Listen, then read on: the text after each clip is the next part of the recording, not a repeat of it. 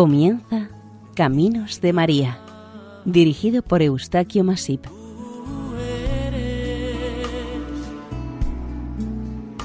entre todas las mujeres. Sean bienvenidos a Caminos de María, un programa realizado por el equipo de Radio María Nuestra Señora del Lledó de Castellón.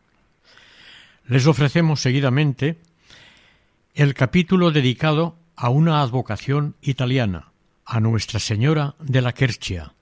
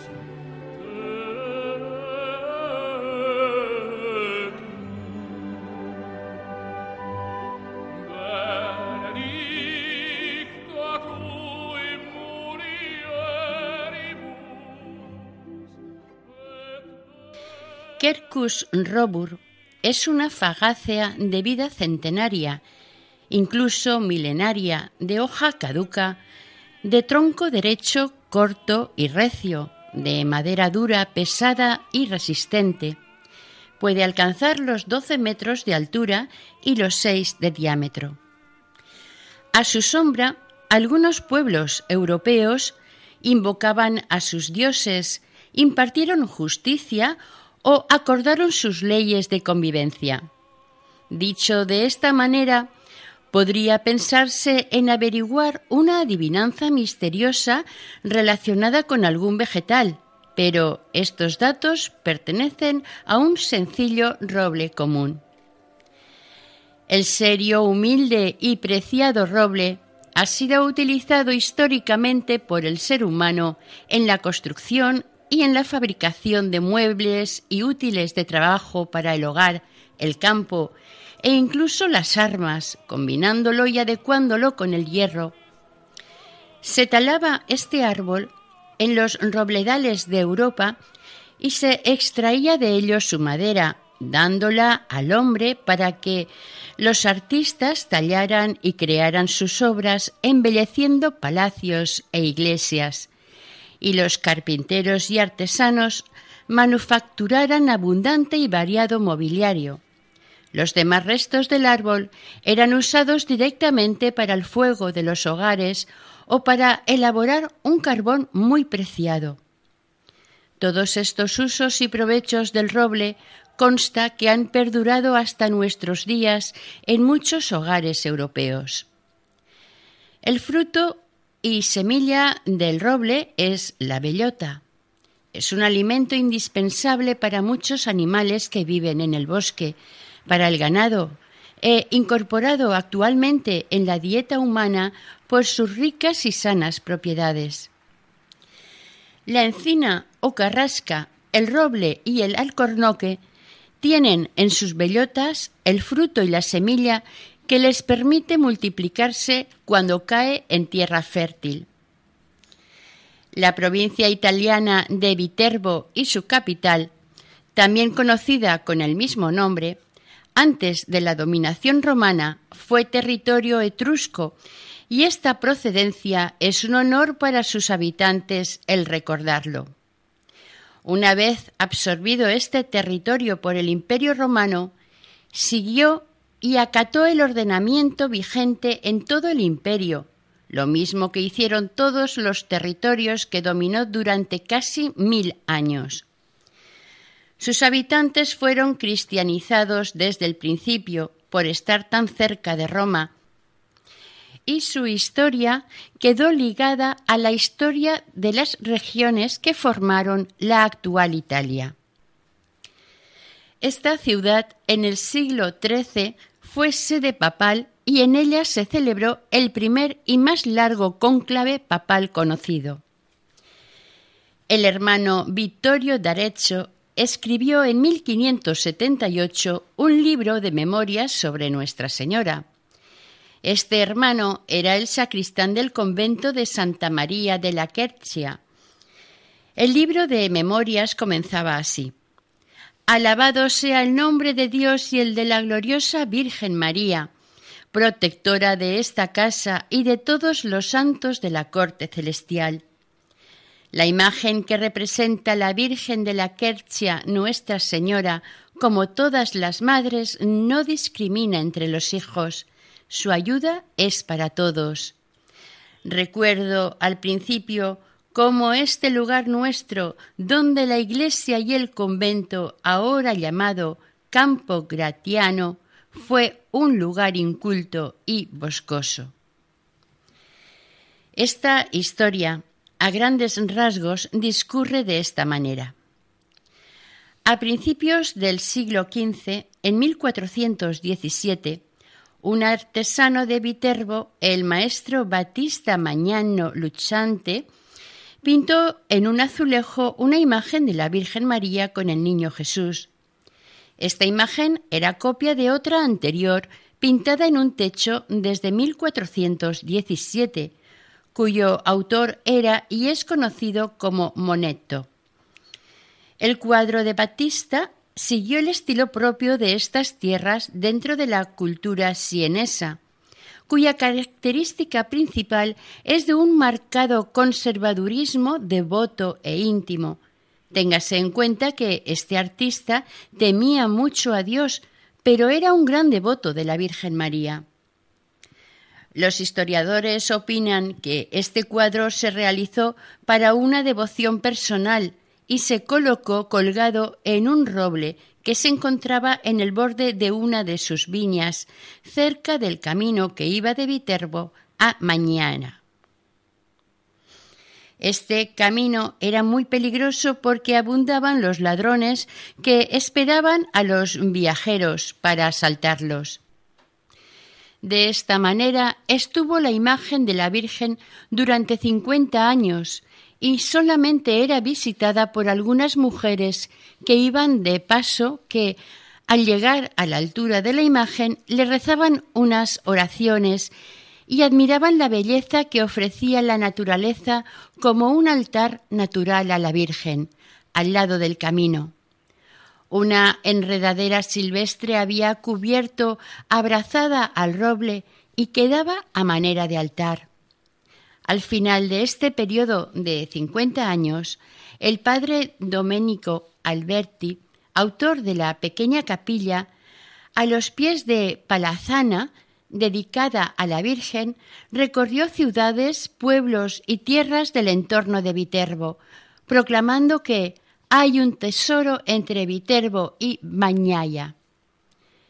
Esta declaración o proclama despertó entre muchos convecinos la suficiente codicia como para disponerse a cavar y escarbar las tierras entre estas dos localidades, con el fin de encontrar el dicho tesoro pero al no encontrarlo pidieron explicaciones al padre Alberti y éste les aclaró que el tesoro era la Madonna, Nuestra Señora de la Quercia del Roble.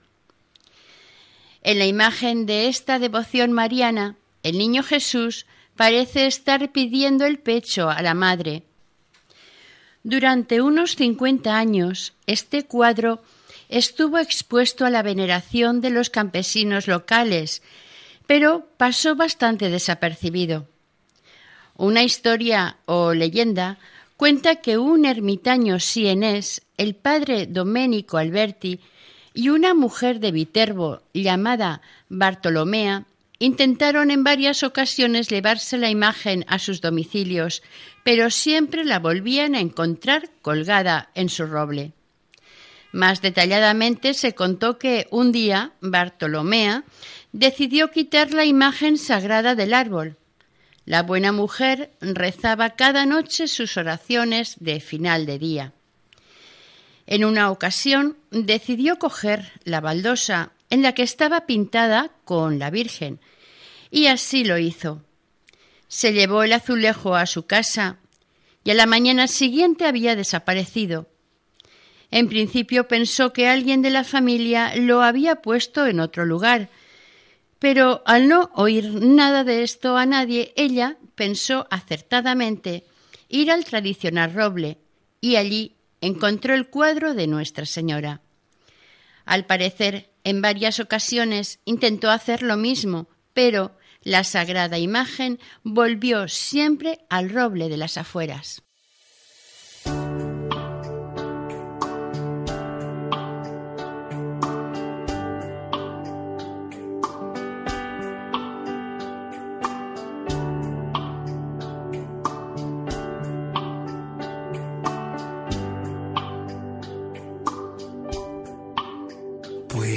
Cambiar el mundo tan solo en un instante. Puedes cambiar el rumbo si quieres que eso pase. Puedes mirar adentro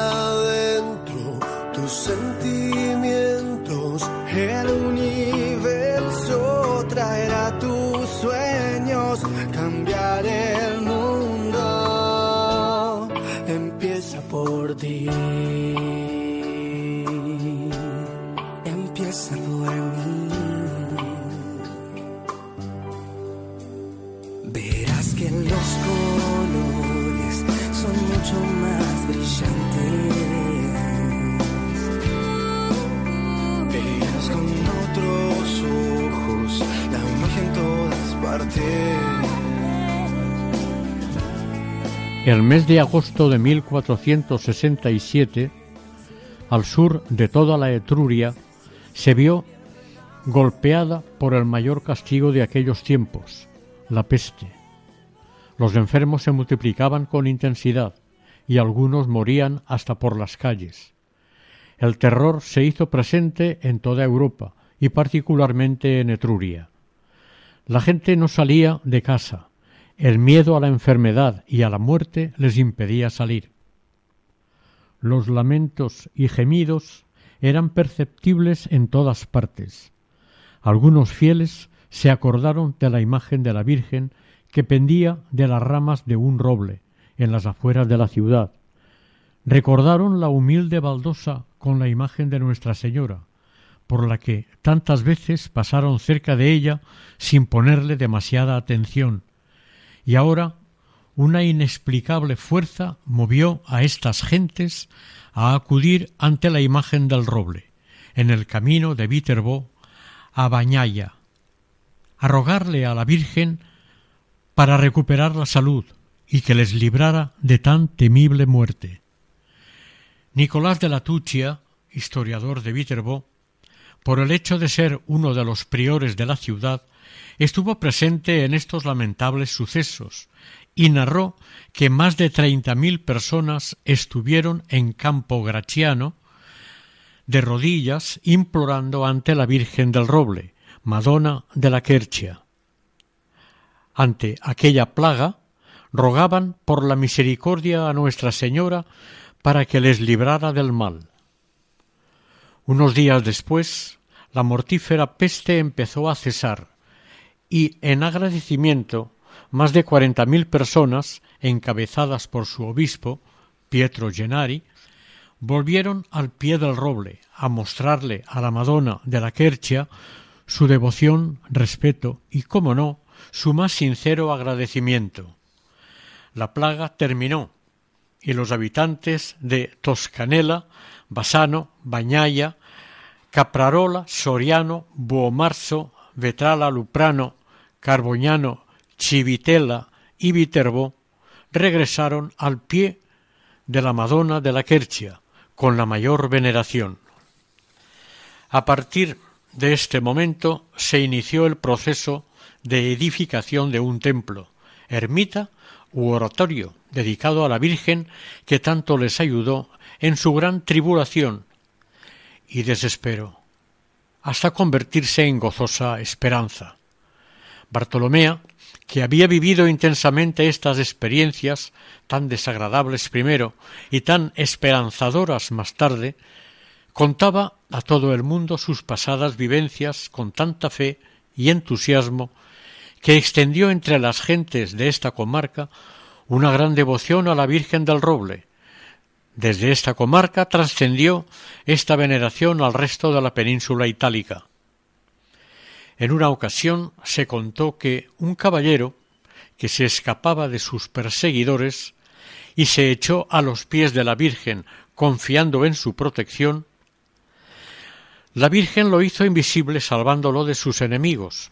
Nicola de la Altuccia, uno de los priores de Viterbo y testigo de los hechos en la cercana ciudad de Siena, golpeada por un fuerte seísmo, agradecido por haberse salvado mucha gente, organizó una solemne procesión de acción de gracias el 20 de septiembre de 1461.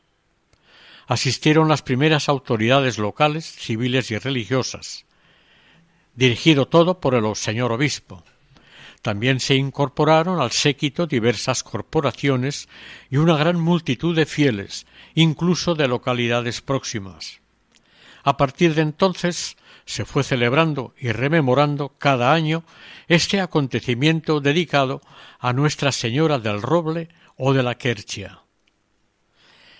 El Papa Pablo II encargó que se erigiera una capilla, esta fue destinada a la orden de los Gesuati, una orden toscana especializada en ayudar a los peregrinos y recoger sus ofrendas.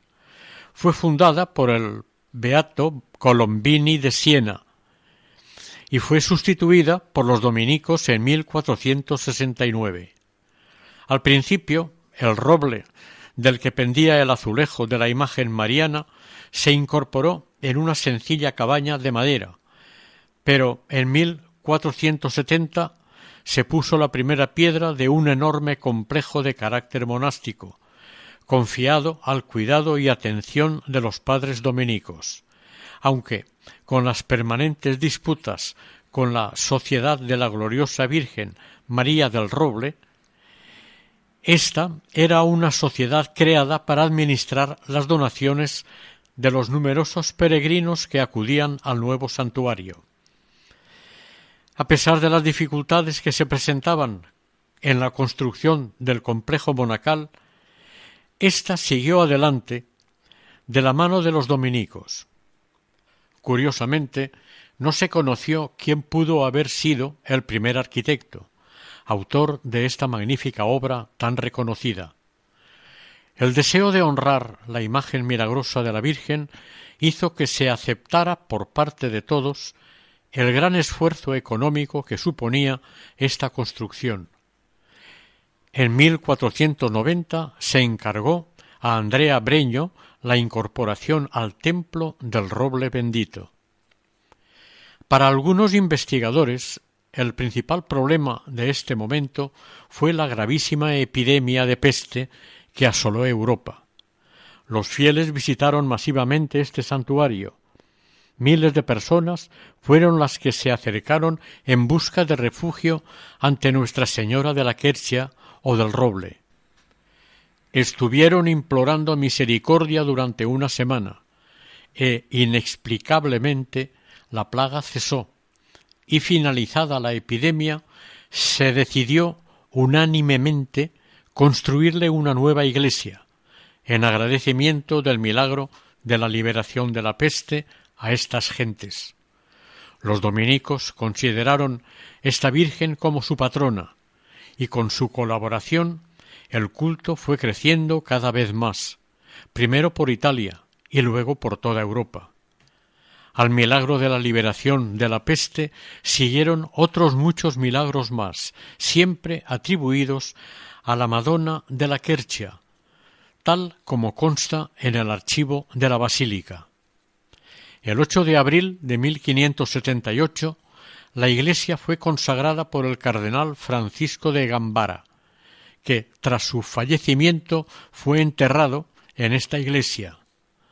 La consagración se celebró con una exposición de frescos en el palacio del prior de Viterbo.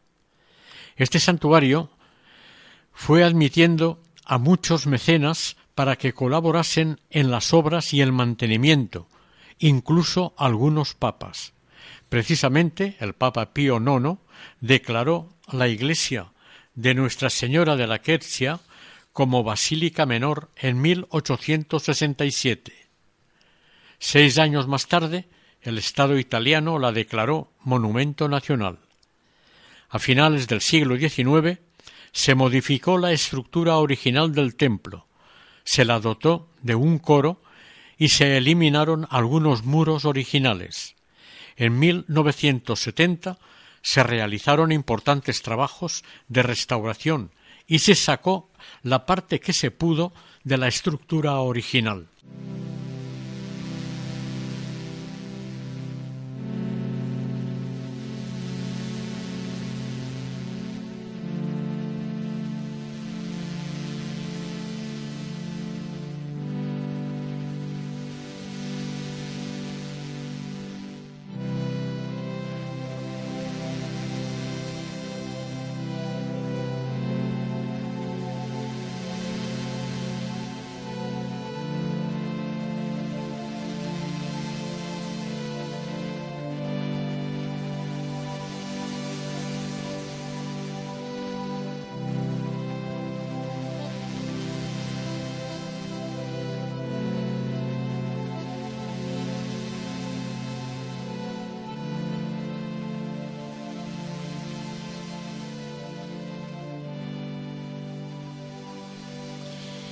La Basílica de Santa María de la Quercia es una iglesia de estilo renacentista.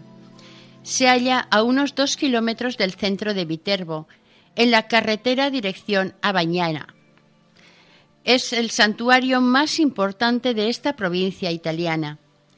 El acceso a la iglesia se hace a través de una amplia escalera y el conjunto se nos muestra majestuoso y grandioso, combinando la grandiosidad con la sencillez de las líneas arquitectónicas.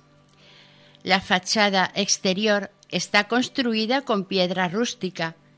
Las tres lunetas del portal están decoradas con figuras de terracota que representan a la Virgen de la Quercia, a los santos Pedro y Tomás de Aquino y ángeles. Estas lunetas fueron completadas por Andrea de la Robía. El templo consta de tres naves.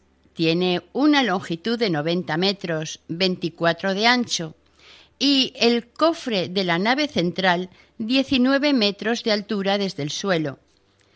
Todo su interior satisface al visitante por su sencillez, belleza y una gran paz que invita a la meditación.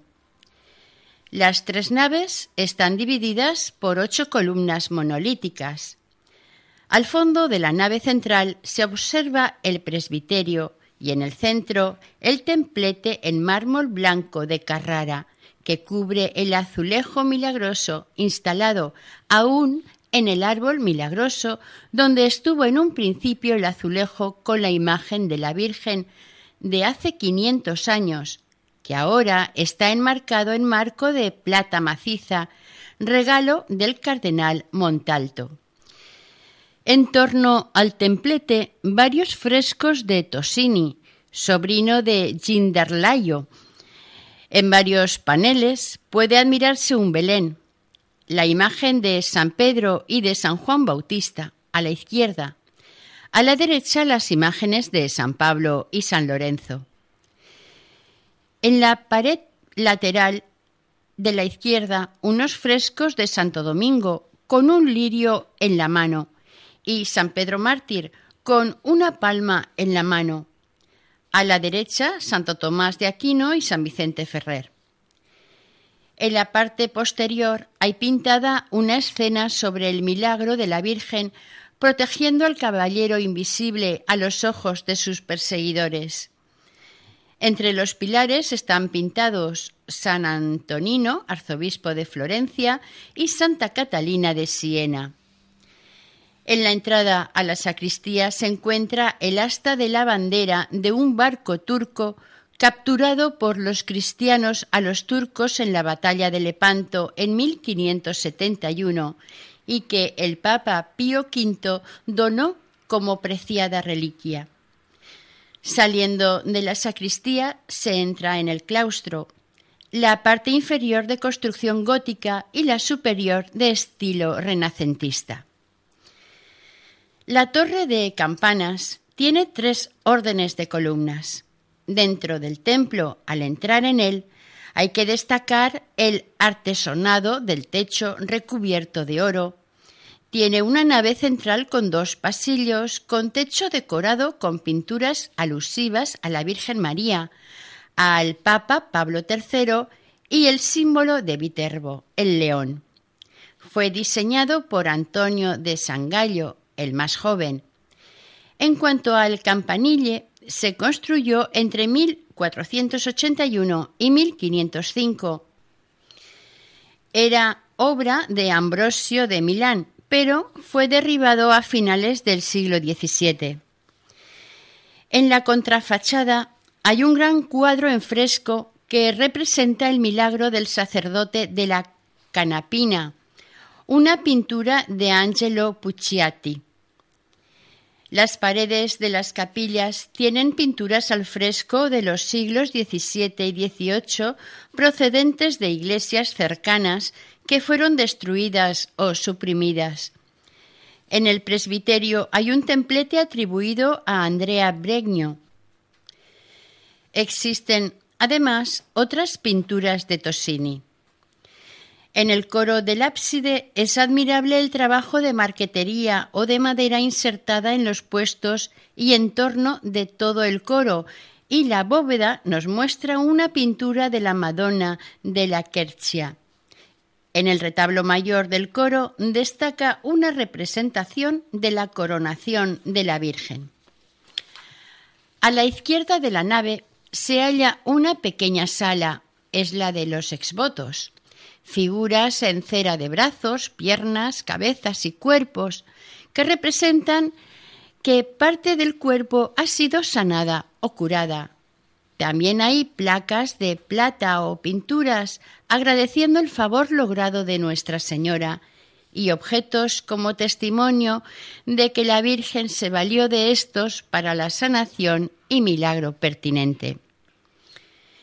El convento de Santa María de Kerchia tiene dos claustros, uno construido a partir de 1550 y su realización tardó más de 100 años en terminarse. Es conocido como el Grande o de la Fuente. El otro claustro es de diseño renacentista, con lunetas y frescos del siglo XVII.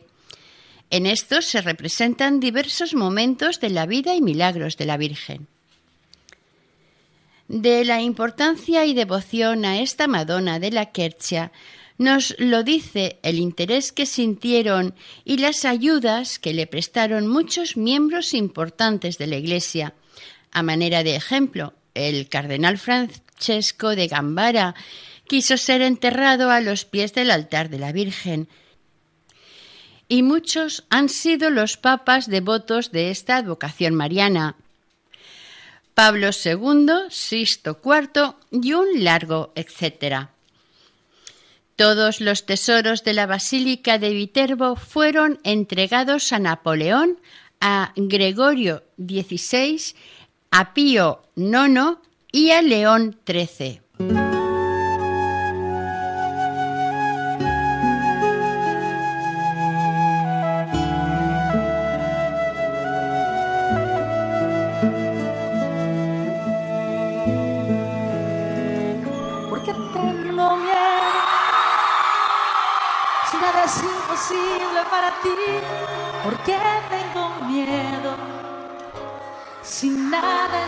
Imposible para ti, ¿por qué tengo miedo. Si nada es imposible para ti, ¿por qué tengo miedo? Si nada es imposible para ti.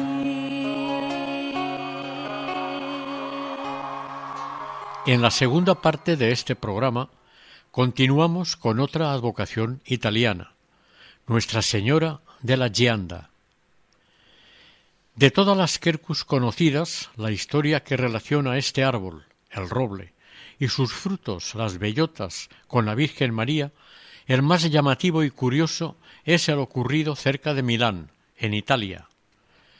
En la Europa del siglo XIII existía una pequeña aldea llamada Mesana Superiore en Soma Lombardo, en la Lombardía italiana, cerca de Varese, y perteneciente a la archidiócesis de Milán.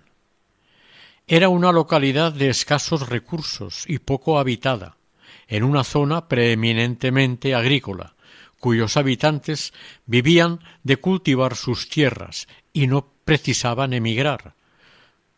Comían de lo que cultivaban y de los animales que cuidaban se bastaban para sus necesidades. Sus habitantes nacían y morían en la misma localidad.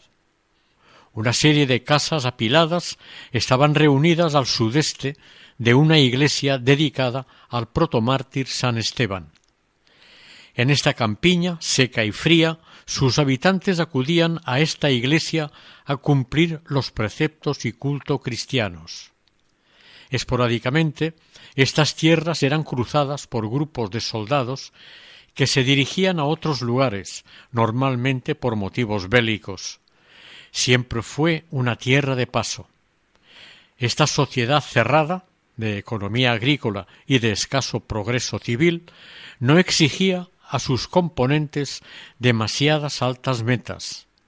En Mesana, todas estas apacibles condiciones de vida se vieron fuertemente alteradas por un hecho prodigioso acontecido en su término, en la mitad de este siglo XIII.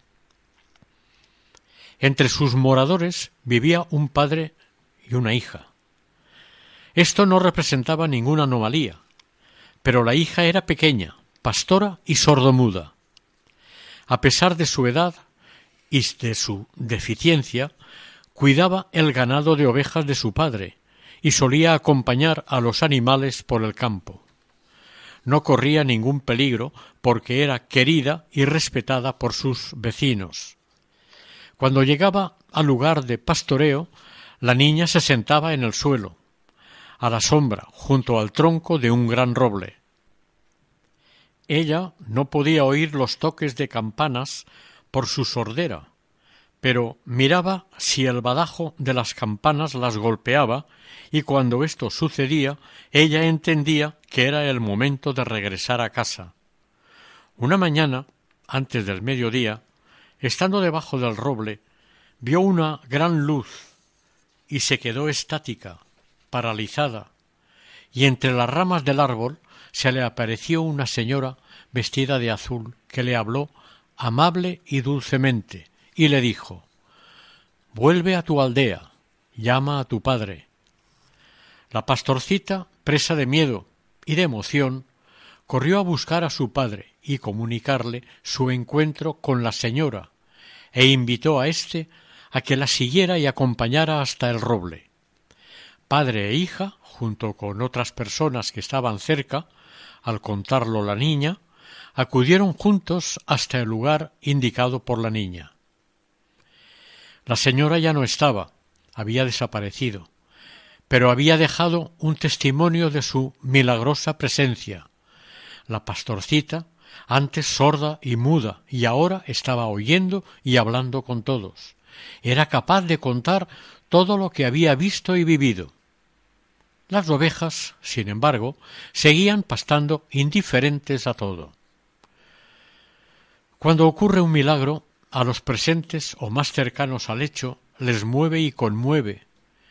Y cómo no, los habitantes de Mesana estaban emocionados por lo que les contaba aquella niña sordomuda hasta que presenció la imagen de una señora, desconocida para ella y que además le habló Pronto el pueblo aceptó y reconoció esta aparición mariana y la tituló como Madonna de la Gianda. Este nombre, que nos resulta tan extraño, significa en castellano bellota. La bellota es el fruto y semilla de los robles y de otras fagáceas, como encinas y alcornoques. Así, la traducción de esta advocación mariana se titularía Nuestra Señora de la Bellota, pero en esta advocación vamos a respetar el nombre en italiano. Un verdadero movimiento de devoción y de fe se despertó en Mesana y las aldeas de sus alrededores. Estas circunstancias y hechos dieron inicio a promover la construcción de un modesto templo o capilla en honor a Nuestra Señora de la Gianda, Santa María de la Gianda. En 1290, Godofredo da Busero citó una iglesia dedicada a la Virgen María en Mesana, por lo que consta históricamente la existencia de una devoción mariana en un templo dedicado a la Santísima Virgen en este lugar. Godofredo de Busero, en 1290, fue un benefactor medieval que, entre otras obras, realizó un hospital para enfermos graves, a principios del siglo X, cerca de Milán. Excluía de este hospital a los enfermos de lepra, a los leprosos, por la fama arrastrada históricamente de ser una enfermedad altamente contagiosa. Su objetivo fue que en un hospital los enfermos fueran atendidos correctamente por especialistas bajo su techo.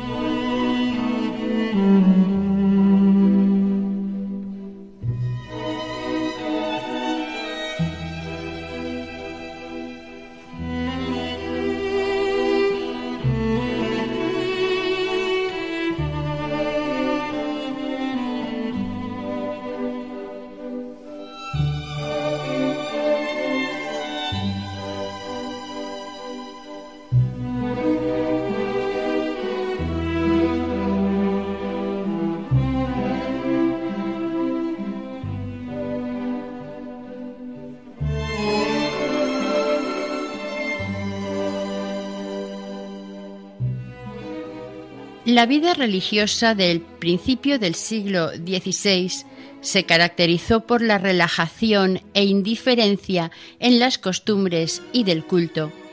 A esto había que añadir las guerras por el poder de las nuevas nacionalidades, de la peste y de la reforma protestante, aparecieron o reaparecieron de nuevo herejías que desorientaban a los fieles en la práctica de la fe en diversos países de Europa.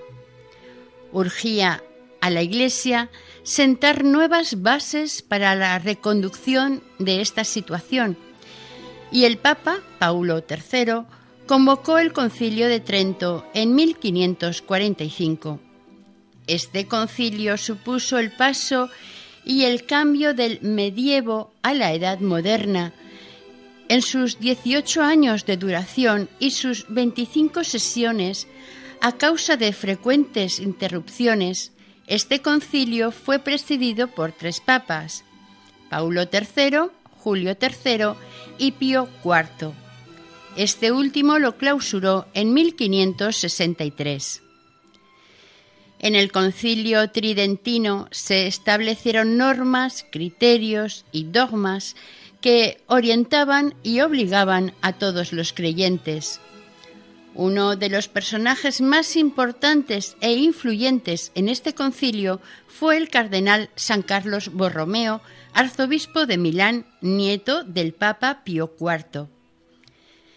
En octubre de 1566, el padre Leoneto de Clusone visitó la localidad de Mezzana por encargo del cardenal Borromeo y vio y visitó con detalle el santuario de Santa María de Gianda. Le llamó la atención que sin la torre de campanas ni campanas se ejercitara sin problemas el culto divino. Para él fue demostración de que una gran devoción no necesitaba campanas. La visita pastoral de San Carlos Borromeo se realizó el 22 de julio de 1570 y fue para este santuario mariano el inicio de una nueva y gran vida de misericordia. El señor arzobispo pidió varias provisiones para el santuario, entre otros adecuar el camino de acceso al mismo, hasta entonces estrecho y tortuoso. Las gracias y los milagros atribuidos a Nuestra Señora de la Gianda se documentaron en una minuciosa y rigurosa investigación pedida por el propio cardenal. Los exvotos y regalos que figuran expuestos colgados en la capilla al lado del fresco de Michelino nos indican de las muchas gracias concedidas por mediación de la Virgen de Gianda. Todo alrededor de las paredes está colgado. Regalos, donaciones, figuras de cera, cinturones de seda, ropa y otras cosas de clase similar. También anillos y joyas de oro y de plata que se guardan en una caja bajo dos llaves.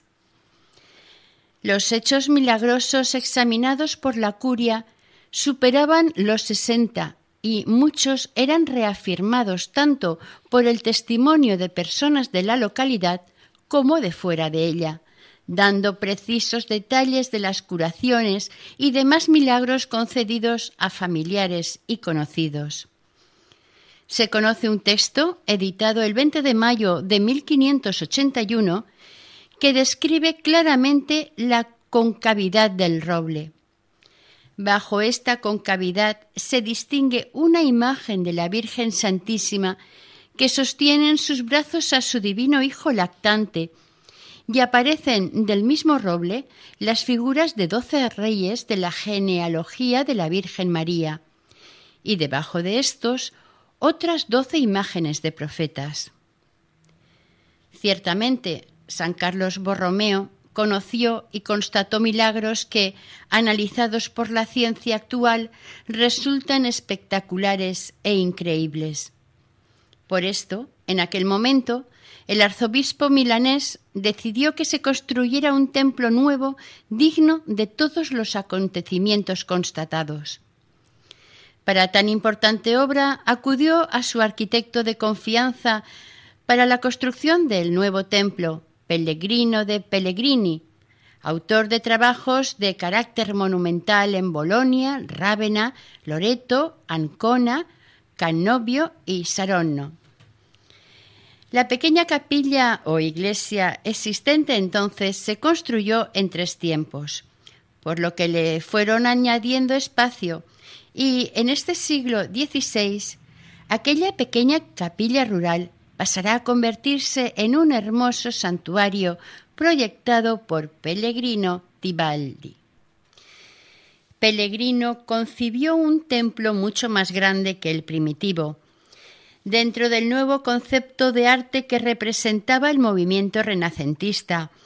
Pensó en construir una iglesia de una sola nave con una altura de 18 metros. Puesta en práctica su idea, entendió que el nuevo altar ensamblara a la capilla de la primitiva iglesia. De esta manera quedaría mucho más visible el fresco realizado por el conocido Michelino de Besoccio. Y en las otras seis capillas laterales, tres en cada lado de la nave central, las destinó o reubicó a los misterios de la pasión, con imágenes de tamaño natural y talladas en madera, resultando de una extraordinaria belleza y que aún se pueden contemplar en la actualidad. Este nuevo proyecto fue aprobado por San Carlos Borromeo y ordenó su realización el 24 de marzo de 1582, víspera de la Anunciación. Al mismo tiempo, fijó como fiesta del santuario esta celebración.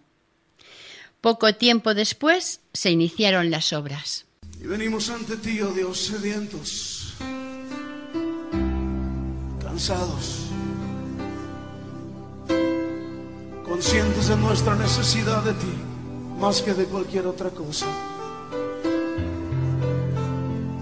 Necesidad de tu espíritu y de tu presencia, Dios.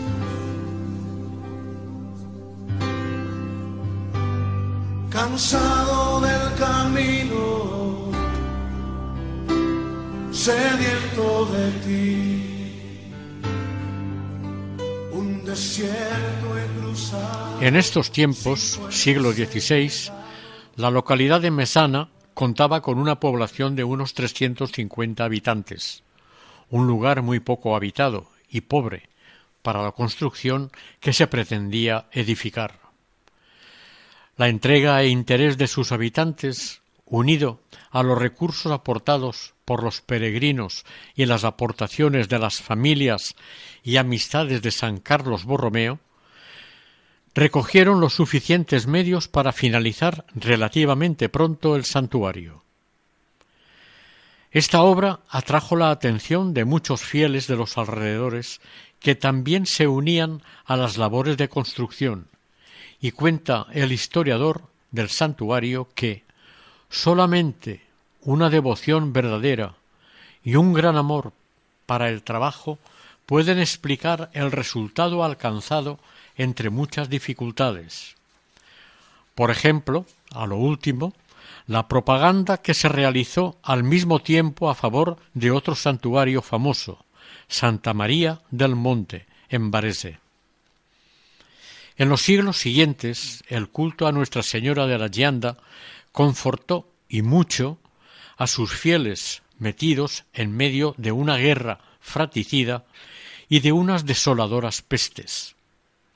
El hermoso santuario y el legado de los documentos heredados y conocidos muestran la veneración creciente de los fieles a esta imagen mariana en la archidiócesis de Milán, la Virgen de la Gianda. Quienes sucedieron en el cargo de la archidiócesis milanesa a San Carlos Borromeo prestaron gran atención y servicio a este santuario. Sobre todos ellos, el cardenal Giuseppe Posobonelli. Este concedió indulgencia de cien días a quienes visitasen la capilla de la aparición.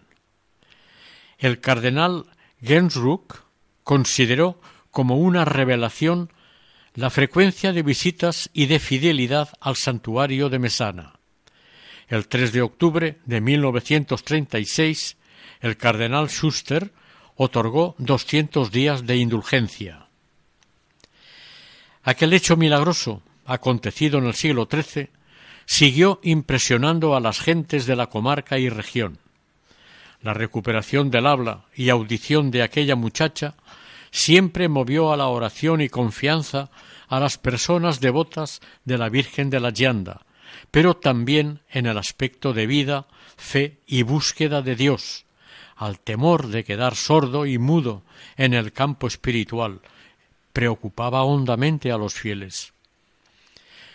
Quizás esta preocupación despertó la necesidad y conveniencia de que esta advocación mariana fuese declarada especialmente patrona de los sordomudos y se le aplicase a la vez a las carencias del cuerpo físico y a las del espíritu. Cómo no, es aplicable a cualquier problema relacionado con la salud. Cabe decir también que Nuestra Señora de la Gianna es conocida como patrona de esposos y familias jóvenes desde 1630. Este mismo año, en Roma, Monseñor Scipione Visconti dispuso en su testamento a favor del santuario diez mil escudos. De esta manera se beneficiaba a los pobres de San Lorenzo, y una parte se dedicaba como dote de ciertas muchachas pobres que se sorteaba cada año entre ellas. En esta lista participaban muchachas de Asrago, Mesnate, Simbro, Crena, Mesana, Bergiate y Vinago. La entrega de la suma providencial para la dote de la boda se realizaba después de una procesión desde el baptisterio de Arsago hasta el santuario de la Gianda. El domingo siguiente a la festividad de la Anunciación, el 25 de marzo, a la cual está dedicado el santuario. Esta particular y esperada fiesta dejó de celebrarse después de finalizada la Primera Guerra Mundial, entre 1915 y 1918. Este santuario de Nuestra Señora de la Gianda vive dos fiestas solemnes al año. La fiesta de la primavera, con motivo de la Anunciación, el 25 de marzo, y la fiesta de otoño, correspondiente a la consagración o dedicación del santuario, el 3 de octubre o el primer domingo de octubre. Algunas costumbres han quedado incluidas dentro de estas fiestas. En primavera se renueva el sacramento de los jóvenes matrimonios y en otoño suelen celebrarse las bodas de plata, oro, diamante, etc. de los matrimonios mayores. Un importante dato o detalle de esta vocación mariana, como se ha dicho anteriormente, es que Nuestra Señora de la Gianda es patrona de las personas sordomudas, de las personas que tienen problemas de audición y del habla. Es frecuente encontrar en sus alrededores personas con estas deficiencias sensoriales. Puede que vayan al santuario para recibir la ayuda de la Virgen, pero en general acuden a visitar a Madonna de la Gianda por afecto y por reconocimiento a la Madre de Dios.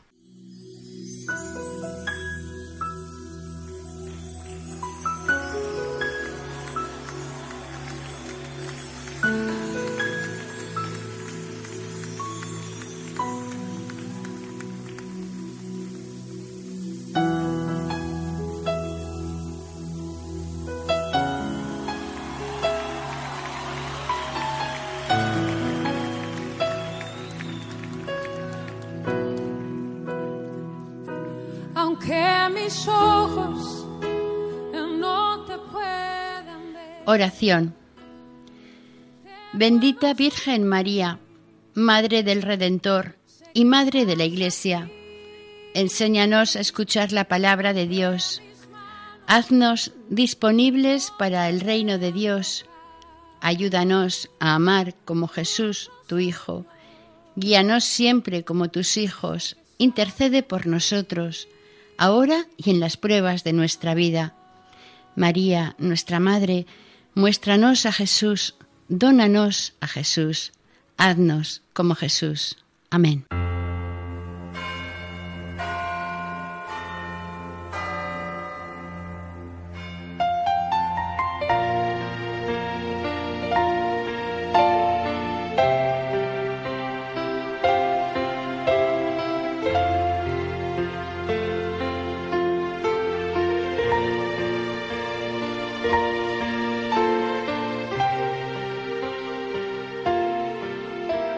Finalizamos aquí el capítulo dedicado a dos advocaciones marianas italianas, Nuestra Señora de la Quercia y Nuestra Señora de la Gianda, dentro del programa Caminos de María.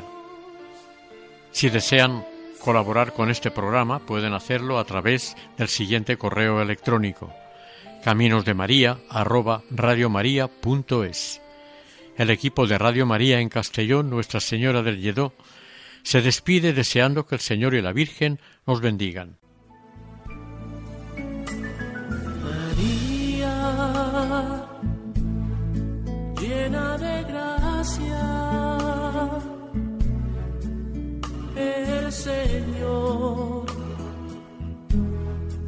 está contigo. Han escuchado en Radio María Caminos de María dirigido por Eustaquio Masip.